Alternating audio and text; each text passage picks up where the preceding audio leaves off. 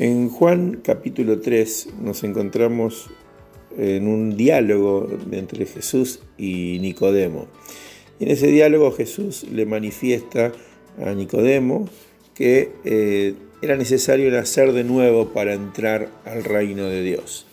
Y luego le explica un poco de lo que significa el nacer de nuevo, que es nacer del agua y del espíritu.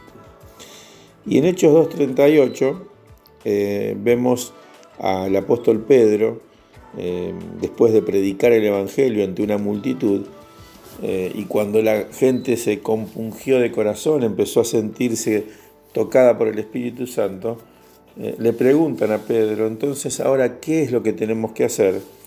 Pedro con autoridad le dice, arrepiéntanse de sus pecados y bautícese cada uno de ustedes en el nombre de Jesús para perdón de los pecados y recibirán el don del Espíritu Santo.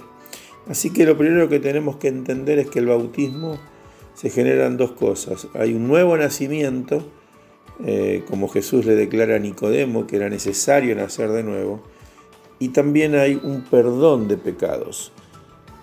El bautismo es posterior al arrepentimiento. Acá Pedro está diciendo arrepiéntanse primero y luego bautícense.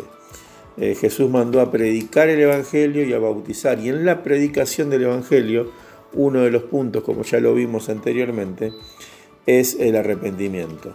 El arrepentimiento genera un nuevo nacimiento, un nuevo cambio de ver las cosas, una nueva vida que viene de parte de Dios.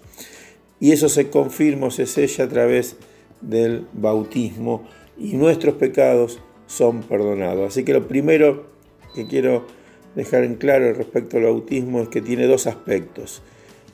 Un nuevo nacimiento y perdón de pecados. En los próximos audios vamos a ver qué significa nacer de nuevo, qué aspectos son eh, relevantes e importantes para entender en lo que eh, la palabra dice respecto a a esta nueva vida en Cristo que nace a partir del arrepentimiento y del bautismo.